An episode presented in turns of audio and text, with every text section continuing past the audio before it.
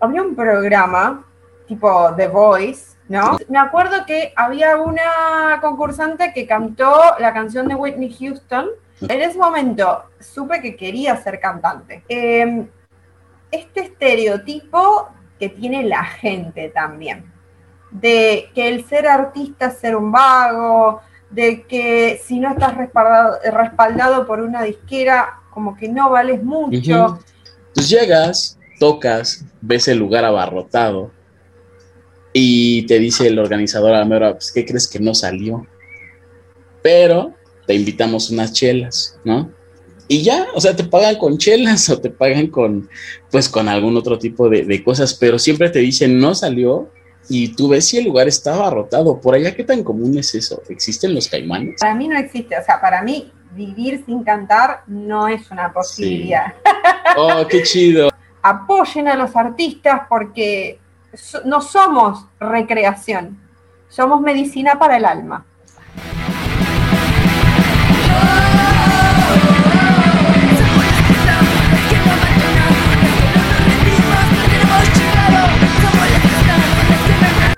Y hermanos de este bonito programa llamado Chicas en el Metal en la segunda temporada. Pues como ustedes saben, hoy no nos quedamos solamente con chicas mexicanas, nos fuimos por allá bajito de Sudamérica y en esta ocasión, pues tengo el gusto y el honor de platicar con una chica argentina, cantante de Lilium Dust, también con su proyecto solista, Melitza Torres. Amiga, muchas gracias por haber aceptado esta invitación. No, por favor, muchísimas gracias por la invitación. Bien, entonces, pues ya sabes, Melitza, este programa está diseñado para que la gente, tus fans, la audiencia de Talento Mexa conozca un poquito más de Melitza debajo de los escenarios, un poco más a la chica detrás del micrófono y hemos preparado unas preguntitas con la intención pues justo de poderte conocer. ¿Estás lista? Por supuesto, sí, sí, sí. Bien, antes de iniciar formalmente, les recordamos que este segmento está patrocinado por nuestros hermanos de The Family, con quienes eh, vas a tener el apoyo psicológico que necesitas, obviamente en este momento de tensión, de encierro. Sabemos que tenemos por ahí situaciones en las que es necesario que puedan pedir ayuda. Entonces, les vamos a dejar los enlaces de nuestros amigos de The Family aquí en la pantalla o abajito en la descripción para que vayan, les escriban, les cuenten su situación y ellos les van a asignar el especialista adecuado porque en The Family te escuchamos. Bien, entonces, Melissa, pues ahora sí, vámonos a lo bonito. Y esta primera pregunta, lejos de, de que nos cuentes cómo fue que iniciaste, lo que queremos saber es ¿Qué sucedió? ¿Cuál fue el momento, la situación en la que Melitza decidió que quería dedicarse a la música y que quería cantar? Mira, mi papá es músico. Eh, así que él, músico profesional, em, y siempre en, casa hubo instrumentos y lo vi ensayar horas y horas y se iba de gira, este, todos los fines de semana salía a tocar, etcétera, etcétera. Y que yo me quería dedicar a la música, creo que fue, había un programa tipo The Voice, ¿no? Hace un montón de años. yo era niña. Eh, pero nada, era como que cantaban, les daban plata, no me acuerdo muy bien, pero me acuerdo que había una concursante que cantó la canción de Whitney Houston, la del guardaespaldas, ¿no? Yo vi eso y dije, yo quiero ser cantante. Cuando la vi cantando esa canción y empecé a cantar. O sea, ya yo tocaba instrumentos porque jugaba con los instrumentos que habían en casa, pero en ese momento supe que quería ser cantante. Y bueno, empecé a cantar canciones de Winnie Houston, em, y me gustaba muy, mucho Michael Jackson, así que bueno, eh, cantaba eso y ahí fue como, listo. Pero muy, muy chica, eh, de niña, ya sabía que quería ser cantante. ¿Tu papá era cantante o era instrumentista? ¿Cómo? ¿Tu papá era cantante o era instrumentista? No, no, no, ambas cosas. O sea, ah, eh, mi papá tiene un trío, un trío de boleros, así al estilo eh, trío Los Panchos, eh, y él es requintista. Oh. Entonces tocaba el requinto y hacía los coros. Vientos. Ok. Melissa, ¿recuerdas tu primer tocada en la vida? La primera vez que te subiste a un escenario que tenías muchísima gente enfrente. ¿Cómo fue y qué recuerdas? Mira, eh, igual de niña yo hice obras de teatro. Oh. Y recuerdo haber hecho una Navidad tipo una obra de teatro que era un nacimiento viviente o algo por el estilo, que había hecho el papel de María, tenía un montón de texto para estudiar, eso me acuerdo, y lo estudiaba todos los días, mi vieja me ayudaba. Y, mm, pero como cantante fue a los 13, 12, por ahí, eh, en un concurso, y estaba lleno el auditorio, me acuerdo, sí, eso no se olvida nunca, ¿eh? Sí. y me acuerdo que tenía el micrófono y los labios me temblaban. Tremendo, pero eh, también supe, en ese instante supe que ese era mi lugar que el escenario era un lugar que era para mí, porque a pesar de que estaba muerta de miedo, lo disfruté muchísimo. Disfruté estar sobre el escenario, ver a las personas, poder cantar. Eh, fue espectacular.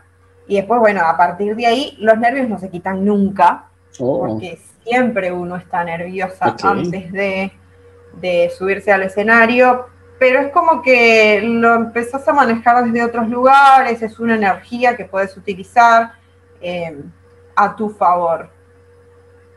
Ok. Ya nos contaste un poquito, tú vienes de familia de músicos, pero es muy común, aquí en México y por lo poco que he platicado con, con personas de Argentina, es muy común que lleguen este tipo de comentarios, ¿no? De que pues dedícate a otra cosa, mejor estudia algo de verdad, te vas a morir de hambre y todo esto.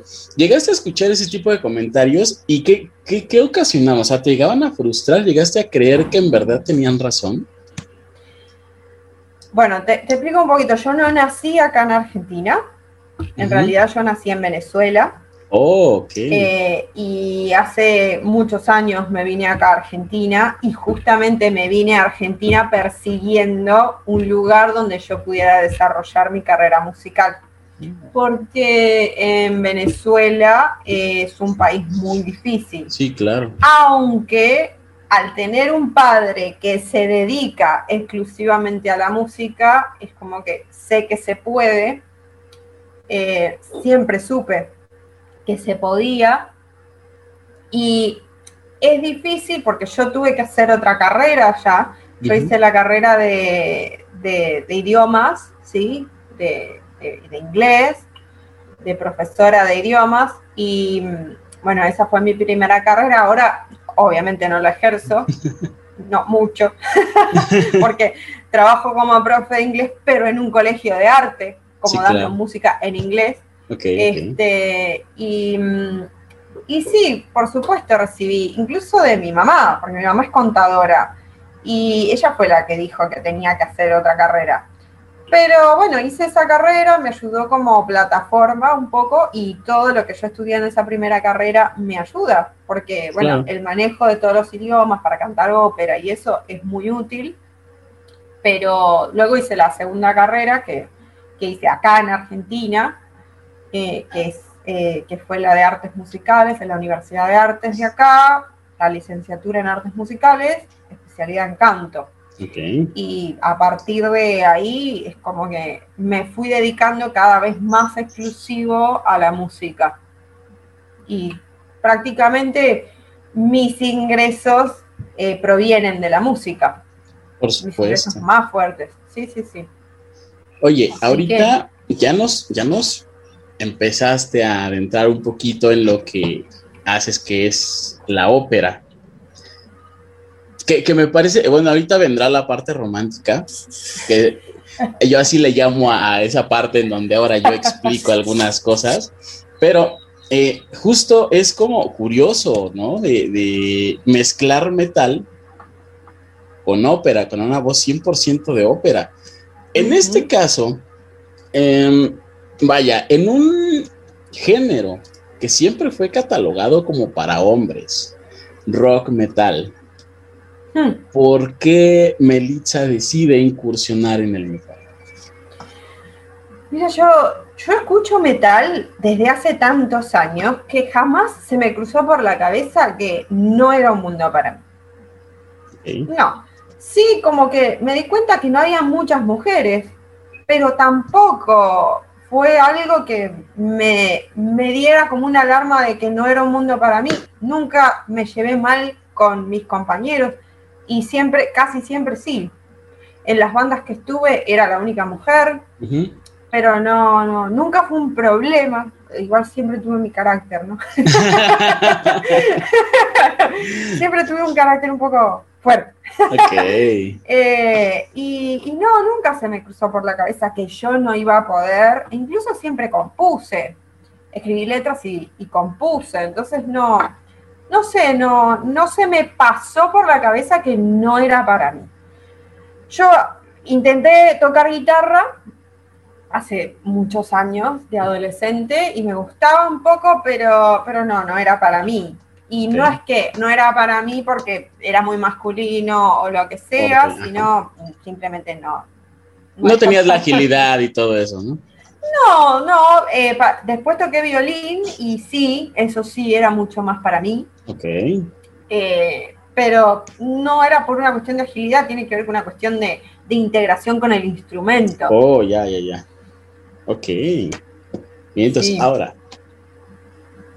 Eh, pues vaya, ahorita pues, Lilium Dust es tu agrupación actual y pues también tienes su proyecto solista. Pero cuéntanos un poquito de Lilium Dust. ¿Cómo es que llegas a esta banda? Es decir, ¿cómo es, surge ese match de Lilium Dust con Melissa? Mira, eh, Lilium Dust surgió el año pasado. Eh, fue idea de mi pareja de Ariel Perchuk, durante la pandemia. Sí, sí, sí.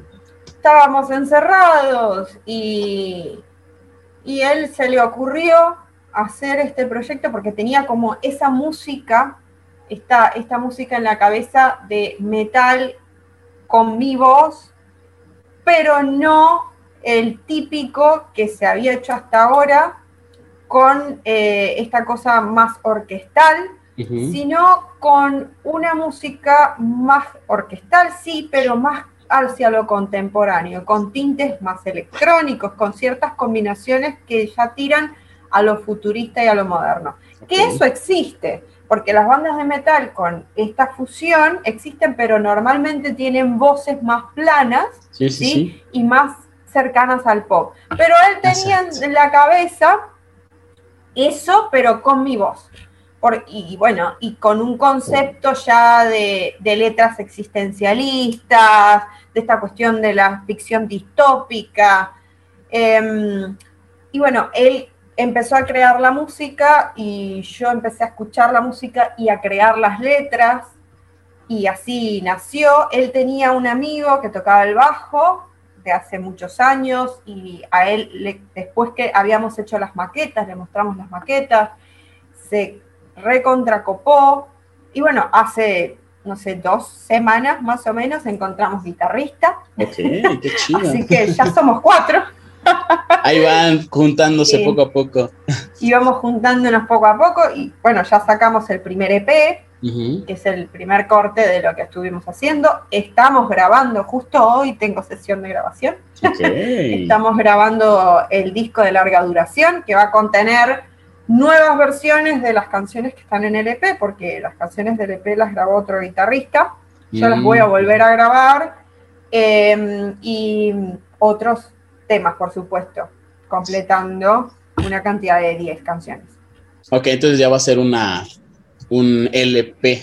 Pasamos de un EP a un LP. Ok. Un álbum completo. Completito. Ahora, en, en este camino de ser una banda independiente, autogestiva y todo esto, ¿qué ha sido lo bonito de esta aventura?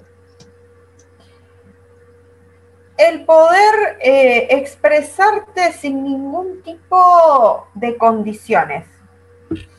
Lo más lindo que tiene el ser una banda independiente es que básicamente hace lo que quieres. Es así. es lo que se te ocurre, es lo que a, uno le nace. Eh, todas las ideas que se te ocurren las podés llevar a cabo. La limitante es el dinero, pero a falta de dinero, entre el dinero y la posibilidad está la creatividad. Claro. Entonces eso te obliga a ser más creativo y aprovechar mejor los recursos. Expresionismo alemán. claro. Oye, eh. sabemos, sabemos que todo tiene dos lados y ahorita pues ya dijimos de lo bonito y ya también nos empezaste a dar como ahí un pequeño detalle de lo que es complicado, ¿no? Que en este caso pues tú nos dices el dinero. Pero, mm. ¿qué ha sido lo difícil, lo complicado de una banda independiente? ¿Solo el dinero o hay más cosas? Hay más cosas. Eh, el dinero por un lado, porque uno necesita para la difusión y para la construcción, o sea, hacer arte consume recursos y esos recursos cuestan dinero. Eh, bueno, uno es más creativo, está obligado a ser creativo, entonces, bueno, te las arreglás para generar lo que tenés en la cabeza, pero también te enfrentás con eh, este estereotipo que tiene la gente también de que el ser artista es ser un vago, de que si no estás respaldado, por una disquera, como que no vales mucho. Entonces, es también una lucha por establecer y hacer valer lo que uno hace. Em, entonces, por un lado está el dinero y por otro lado también está esa, esa puja por establecerte y ganarte el lugar completamente de acuerdo, fíjate. Coincido, eh, al 100%, porque si, si no tienes una disquera es como de, eh, son novatos o no saben o no está chido, ¿no? Pero, la disquera lo que provee es dinero. Eh, el arte siempre lo, hemos dicho los músicos. exacto. Em, Sí, pero está mal visto. Eso, en eso coincido completamente, ¿eh? que está mal visto de que un artista independiente es menor calidad. Y la verdad es que no. Y mira, acá voy a mencionar a mi más grande referente. Para muestra de que eso es una gran mentira, está Tilo Golf y la Cremosa. Mm, por supuesto. Siempre fue independiente, siempre ha sido independiente y mira todo hasta dónde ha llegado siendo independiente. independiente. Entonces, no, no, no. Pensé esa idea de la cabeza. A veces es muchísimo mejor lo independiente porque justo cuando tienes una disquera siempre te piden cuidar ciertos aspectos, de la vestimenta o que si no puedes hablar de ciertos temas y todo eso. Y siendo independiente, como tú lo mencionas, hay libertad total al 100%, ¿no? Exactamente. Ok, ahora, dentro de toda esta carrera musical que ya llevas, em, ¿recuerdas cuál es la, peor experiencia que recuerdes, ya sea con fans, con organizadores, con foros, con compañeros de otras bandas, etcétera? Es decir, dentro del ambiente musical, algo que recuerdes así demasiado feo, lo peor que te haya pasado, y si no a ti, pues por lo menos que hayas visto. Em, no sé si una experiencia en particular, jamás tuve una mala experiencia con seguidores, nunca. Eh, sí hubo un evento en el cual que no fue el único, pero sí me acuerdo como de este muy en particular, que pasa mucho que a las bandas independientes, esta cuestión del respeto, ¿viste? el posicionamiento, es como que creen que uno tiene que pagar por tocar. No es así. No sos menos artista porque no te respalde una discográfica. Eh, y pasó que nos invitaron a, a tocar y había que llevar todo. Y llegamos allá y no había nada. Y tampoco había una difusión decente. Fue como una situación de tener que tocar para muy pocas personas. Igual yo parto del profesionalismo, así sea una o 600, merece la misma calidad del show.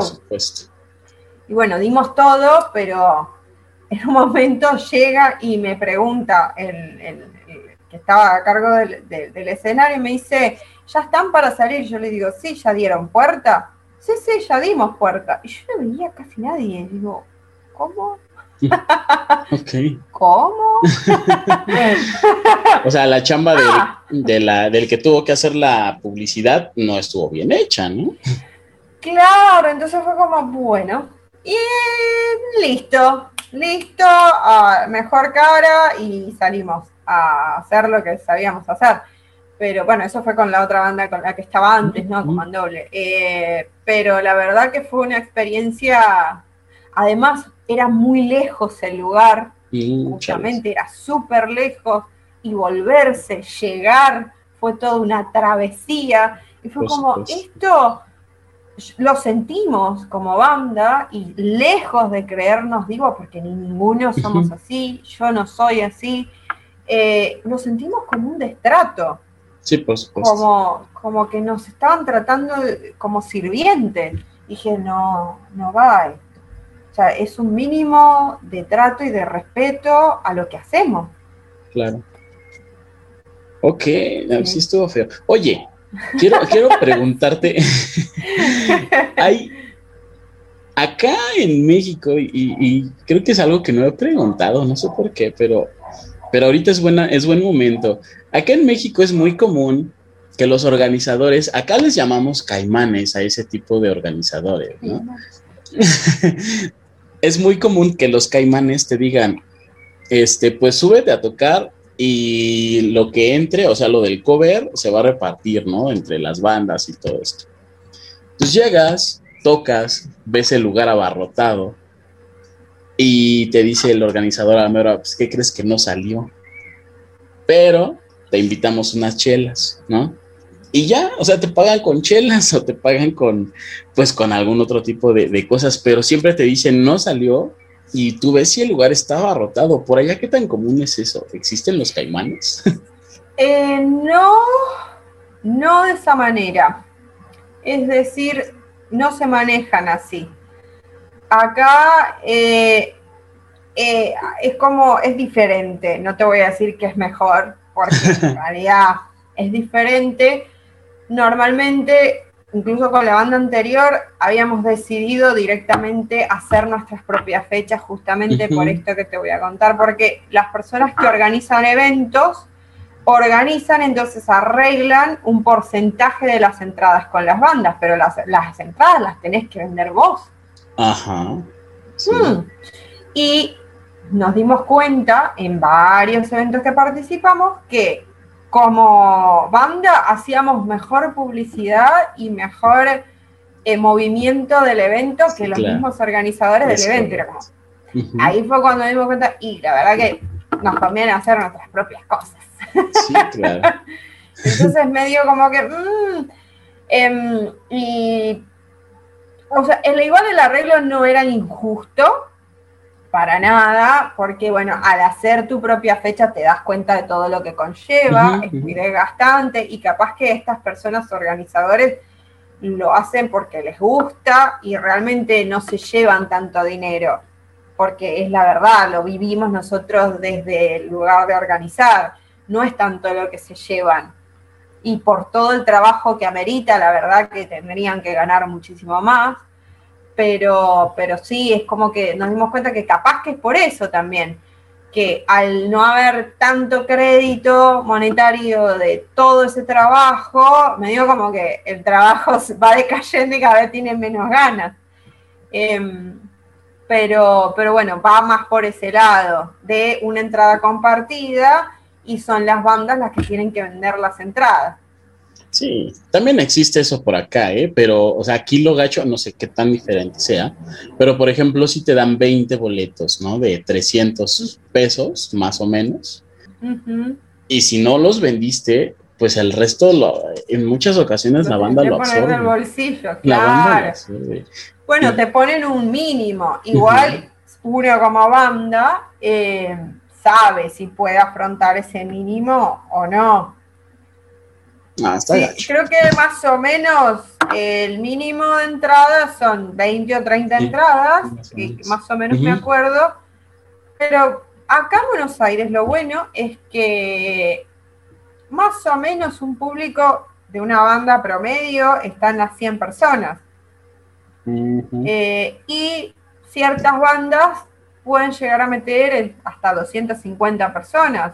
En, está bien, está muy bien. Bueno, nosotros con Mandoble, en los últimos conciertos que hicimos, llegamos a meter casi 200 personas en oh, conciertos que hicimos, eh, que organizamos nosotros. Ya organizados. Sí, oh. y en la presentación del disco habíamos metido más de 200 personas. Y eh, está bueno. Sí, está muy, está muy chido, está muy cool. Ok, en este aspecto, en algún momento de tu carrera, ¿has sentido como esa frustración que es tanta que llega el momento en el que dices, tiro la toalla hasta aquí, no lo vuelvo a hacer más. ¿Te ha tocado? Eh, creo que un poco sí, por supuesto, porque bueno, es difícil, por lo que te decía, por todo lo que tenés que, que construir y remar y a veces hay viento en contra, pero dejar de hacerlo jamás sí hacerlo de otra manera. Ok. O sea, no ha habido como ese punto de quiebre en el que digas, ya, o sea, estoy demasiado frustrado que ya no quiero hacerlo, no, ha existido. No, para mí no existe, o sea, para mí vivir sin cantar no es una posibilidad. Oh, qué chido, me encantó. me encantó. No, eh, yo, bueno, por eso también, eh, digamos, hubo muchas, muchas diferencias con la banda anterior. No tiene que ver con Lilium, porque Lilium Dust nació como proyecto paralelo cuando yo estaba en la banda anterior. Eh, y yo siempre fui una persona a estar en varios proyectos. Yo hago ópera contemporánea, estoy en un coro. Eh, siempre fui como, estaba en teatro y hacía obras de teatro, o sea, proyectos paralelos, no tengo problema, pero tengo una inquietud artística muy grande. Sí, por supuesto. Em, pero sí dejar esta banda, que fue irme de Mandoble y comenzar mi proyecto solista, pero no fue una opción no, dejar de hacer eso, que era lo que tenía con Mandoble era que era muy teatral lo que hacíamos, y las, los conciertos tenían luces, videos, eh, puesta en escena, escenografía y todo eso que comprende un poco lo que a mí me gusta hacer, que es la combinación de lenguajes. Eh, con Lilium Dust no va porque es otra impronta, es otra estética, es otro el objetivo. Y ahí fue cuando decidí hacer mi proyecto solista con todos estos elementos teatrales. Sí, por supuesto. Oye, en este aspecto, bueno, ya nos comentaste, no hay o no existe ese momento en el que en el que hayas tenido el punto de quiebre, pero sientes o en algún momento has sentido que ha habido alguna factura que hayas tenido que pagar con tal de perseguir tus sueños, algún precio, algo que hayas tenido que sacrificar. Mm, no, o sea, nada que yo diga, ay, qué caro.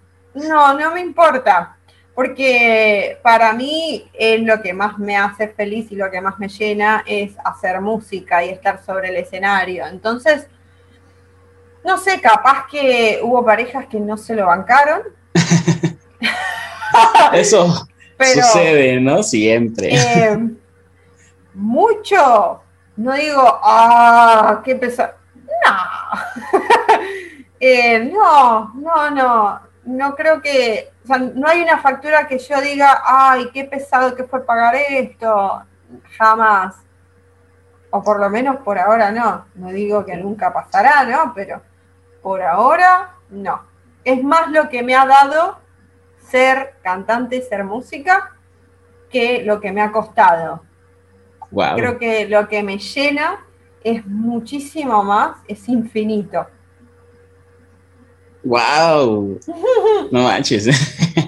Qué chidas respuestas me estás dando, neta, me encanta, me encanta tu respuesta. Es que, neta, es como, como, como que se nota que lo disfrutas, o sea, que sí, sí es algo que, es parte de ti, es parte de tu vida y que al final, eh, pues con todos sus pros y sus contras, siempre ves más el pro que las contras y eso está súper chido, eh, la neta. Y justo, justo, viene una pregunta muy buena y muy interesante. Pero veamos la respuesta de Melissa, ¿no? Dice, si en este momento, ahorita que ya nos contaste un poquito, naciste en Venezuela, te tuviste que salir para perseguir tus sueños de cantar y todo eso, si en este momento te encontraras a esa Melissa que estaba a punto de salir de Venezuela para perseguir sus sueños, con a lo mejor algunas inseguridades, con lo que le decía la gente en la cabeza, ¿le darías algún consejo? Y si sí, ¿cuál sería ese consejo? No sé si un consejo, pero le diría, estás en lo correcto. Lo que sientes y lo que piensas es lo correcto, porque cuando yo decidí irme, eh, no tenía mucho miedo, ¿eh? siempre fui a tirarme cabeza en las cosas, ¿eh? Muy locura. Lo único que sí me daba como un poco de inseguridad era dejar a mi profesora de canto que tenía allá. Eh, y creo que ahí sí me diría, lo que vas a encontrar es 10 veces mejor y 10 veces más amplio y te va a dar mil oportunidades que lo que ya tenía con respecto a mi, educación musical, ¿no? Pero con respecto a todo lo demás, diría sí, sí, es lo correcto, está bien lo que estás haciendo, te estás tirando de cabeza y créeme que hay una pileta abajo. Ok. wow. Y está buena la pileta. Oye, eres una mujer muy decidida, ¿verdad? O sea, si, oh, tienes algo en la cabeza, lo haces, no es como de que te puedan doblegar tan fácil. Eh, no, no. no, soy muy terca. Oh. por eso te dije, tengo mi carácter. sí, soy bastante terca. Sí, cuando algo se me mete en la cabeza, le doy 30 mil vueltas. En realidad, mi peor enemiga soy yo misma. Por supuesto, claro. Sí, sí. Ok.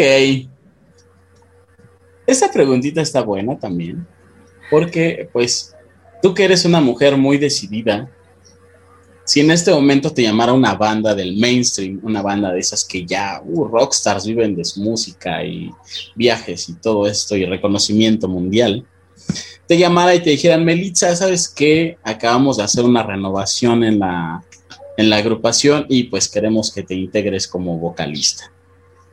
¿Cuál sería esa banda en la que tú dirías, sí, jalo, me integro a ustedes? Mira, no tengo preferencias, ¿eh? eh mi banda favorita es Lacrimosa y siempre lo va a ser. Eh, lo que me pida Tilo, yo le digo que sí.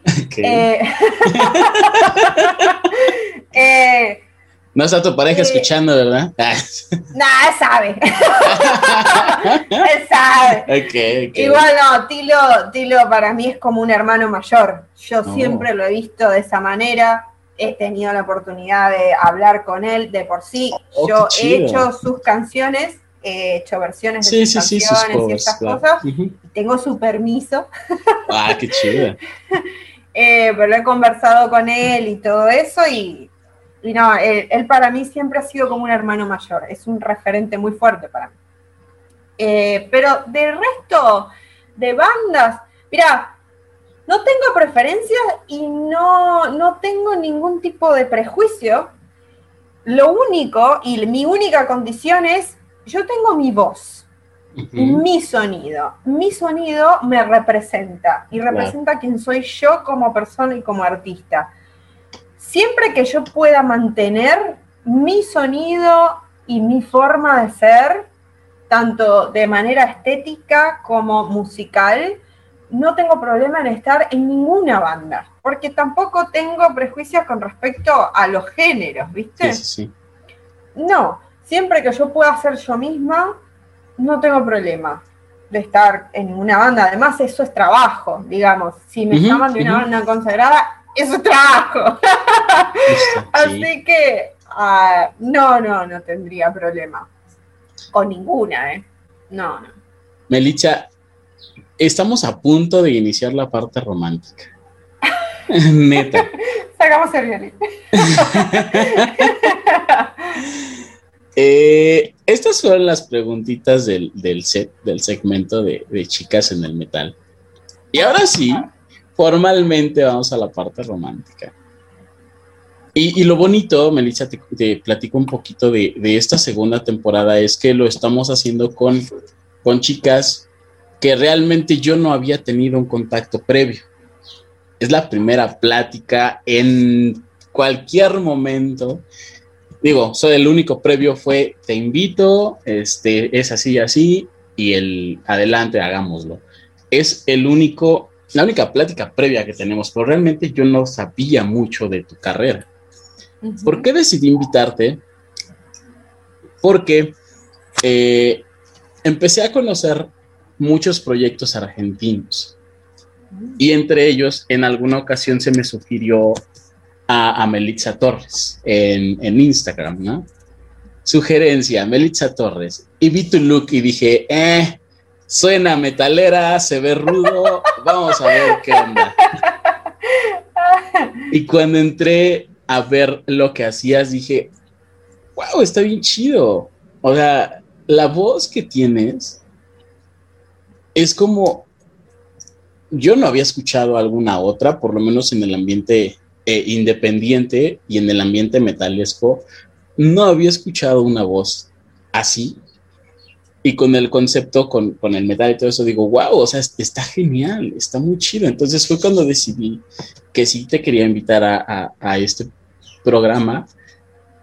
Y, y déjame decirte algo. A partir de ese momento me declaro tu fan. Ah, Neta. Gracias. es que, o sea, es, es, increíble, neta. O sea, las respuestas que me diste es de, alguien que sabe lo que hace, que está seguro y que en ningún momento lo va a dejar de hacer porque es su vida, es parte de, sí, ¿no? Te voy a platicar algo breve. Eh, antes de iniciar, eh, antes de que yo pensara en hacer una segunda temporada, ocurrió mm, hubo un rompimiento con un proyecto porque yo escribía para una revista y de repente me llaman los, los directores y me dicen, se acabó la revista, es la última edición, no hay más. Mi vida era esa revista, o sea, realmente a mí siempre me había gustado escribir. Entonces, para mí fue tal cual cortar una relación o incluso hasta peor, ¿no? De alguna relación amorosa. Y, en ese momento yo dije, ya, ya, ¿sabes qué? Se acabó conexión, ya, no voy a hacer más nada de esto. Y llegó una amiga, y saludos Joana si estás viendo esto, que me dijo, sea la decisión que tomes, lo único que te pido es que no te traiciones. Porque si tú sabes que eso es lo tuyo y lo dejas de hacer, neta te estarías faltando al respeto muy cabrón. Y es justo lo que tú me estás lo que me estás proyectando. Entonces. Qué genia tu amiga, ¿eh? sí, sí, claro, y fue, fue de los principales también motivos que tuve para, para decir, bueno, hagamos Chicas en el Metal 2, hagamos un, formato diferente. Y vaya, pues este es mi, mi, último intento, digamos, por, por no abandonar el barco, pero, pero es justo lo que tú me estás proyectando. O sea, esas palabras que me dijo Joana no te traiciones, es lo que tú me estás proyectando, el cómo no debes traicionarte si tú quieres hacer algo. Y te lo agradezco muchísimo porque lo chido de este proyecto es que me han permitido conocer, sí, grandes proyectos, grandes artistas, grandes músicos, grandes cantantes, pero sobre todo grandes personas. Y neta, me declaro tu fan a partir de ese momento, Melissa. Ay, gracias. Qué hermosa para muy romántico el momento. Yo advertí. salen maripositas corazoncitos y, todo eso. Y cupidos, no, cupidos no, porque no es de ese tipo de, de No, no, no, por eso. Pero, sí, maripositas y corazoncitos, eso sí. pero ese es el, por eso le llamo el momento romántico, pero me hiciste agregarle más cosas, neta. Porque yo, solo, yo solo tendría que haber dicho el por qué decidí invitarte, pero ahora ya, ah. ya dije de nada. Como dicen acá, deschavaste. Exacto. Melitza, ¿cuáles son los planes a futuro, tanto para el proyecto personal como para Lilium Dust? Eh, bueno, comienzo con Lilium Dust, que ya estamos como súper inmersos en esto y es un poquito más corto. estamos, por supuesto, grabando nuestro disco y estamos por participar en un, en un, eh, en un festival streaming de bandas. Oh, este sería la primera vez, bueno, en este contexto, pues no hay muchas chances de tocar en un escenario real, así que sería nuestra primera vez en un escenario más virtual, pero es un escenario. Eh, vamos a seguir haciendo video, vamos, bueno, hicimos un video, un lyric video, ahora vamos a por el videoclip. Em, y por supuesto, bueno, vamos a sacar el disco y a, a promocionarlo, ¿no?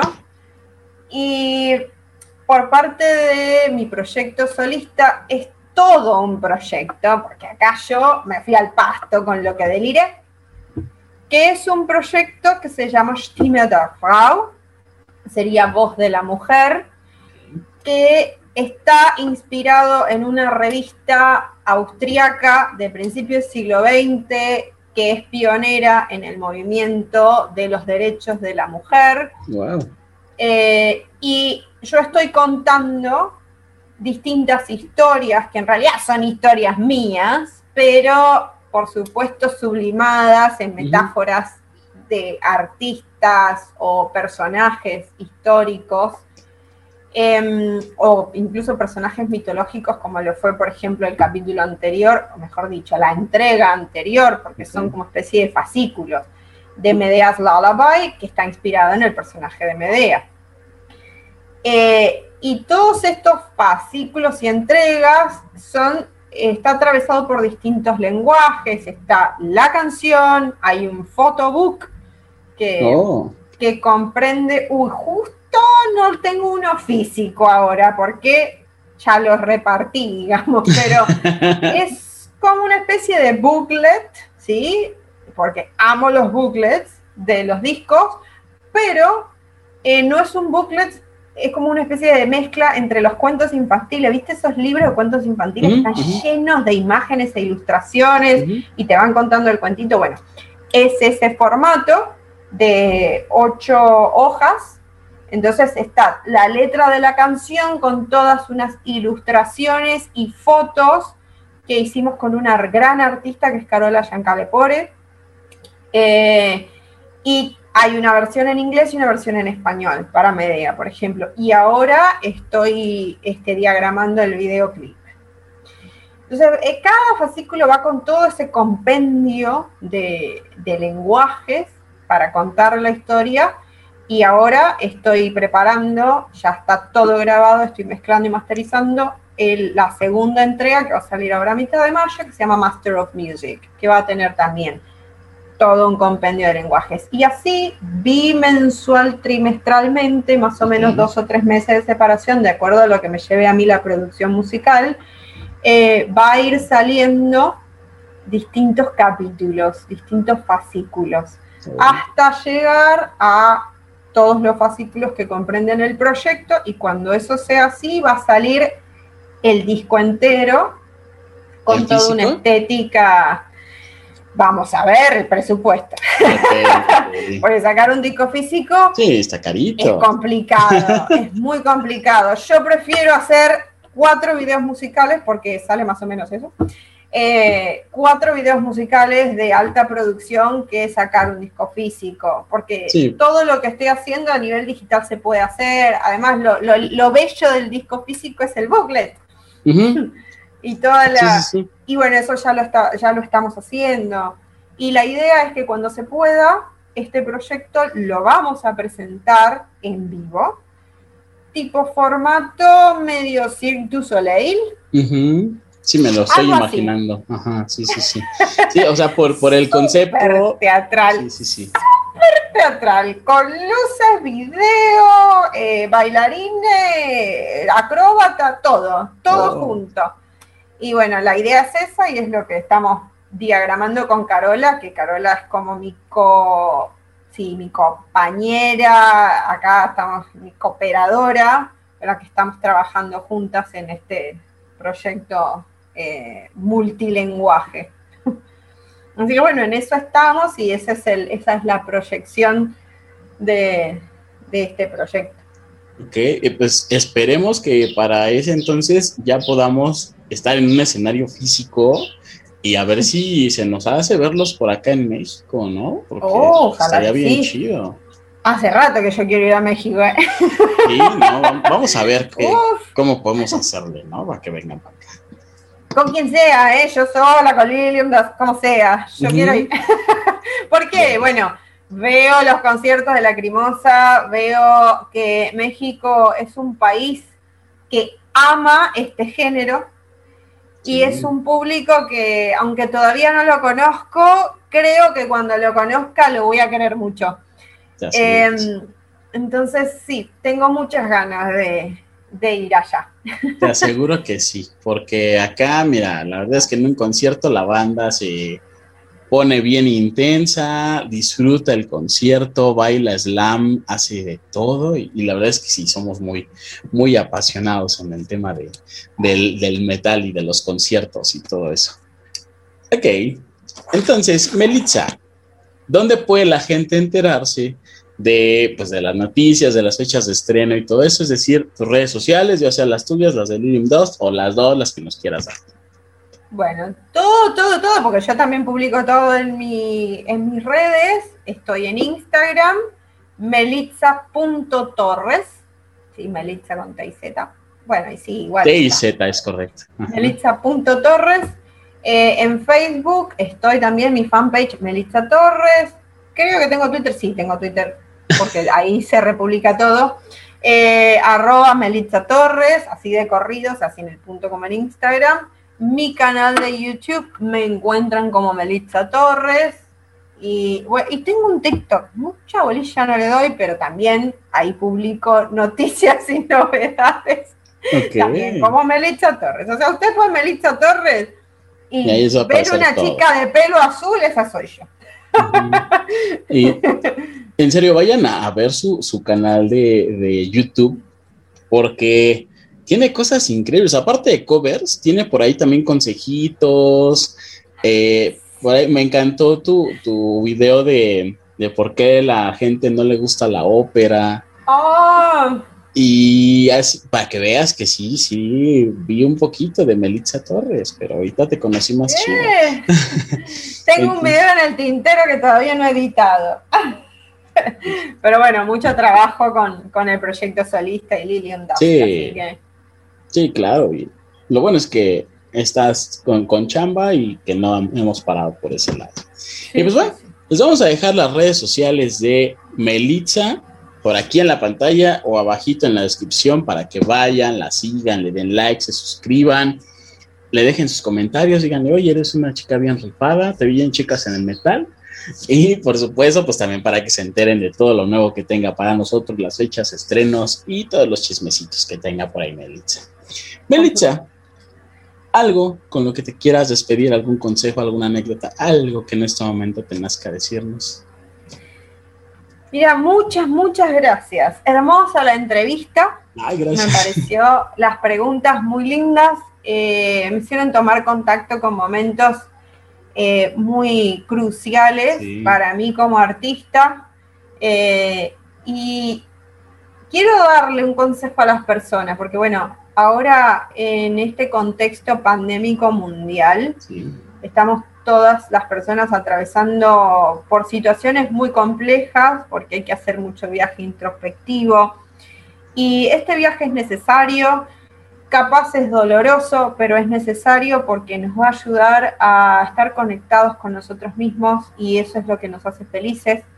Como decías, eh, como decías vos hace rato, a no traicionarnos y hacer lo que realmente estamos destinados a hacer.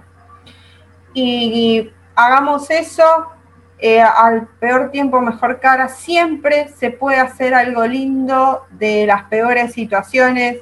El arte y las expresiones artísticas más sublimes han nacido de las peores situaciones. Así que adelante y inspírense con el arte, con la música, con la pintura, con las obras, apoyen a los artistas porque no somos recreación, somos medicina para el alma. Cierto. muy, muy cierto. Wow. Te digo que no manches, tienes como esas palabras perfectas. pues ya saben, si les gustó el video, dale like, comparte, suscríbete, pues por ahí también ayúdanos a llegar a esos mil suscriptores para que podamos llegar a más gente, seguir difundiendo seguir difundiendo este, estos proyectos chidos, este talento no solamente mexicano, sudamericano, talento femenino y talento de todo tipo de, de arte. Y pues recuerda, como decimos en Talento Mexa, quien no le invierte a su proyecto es porque su proyecto no vale nada. Nos vemos en el próximo. ¡Eh! Genial, nos vemos.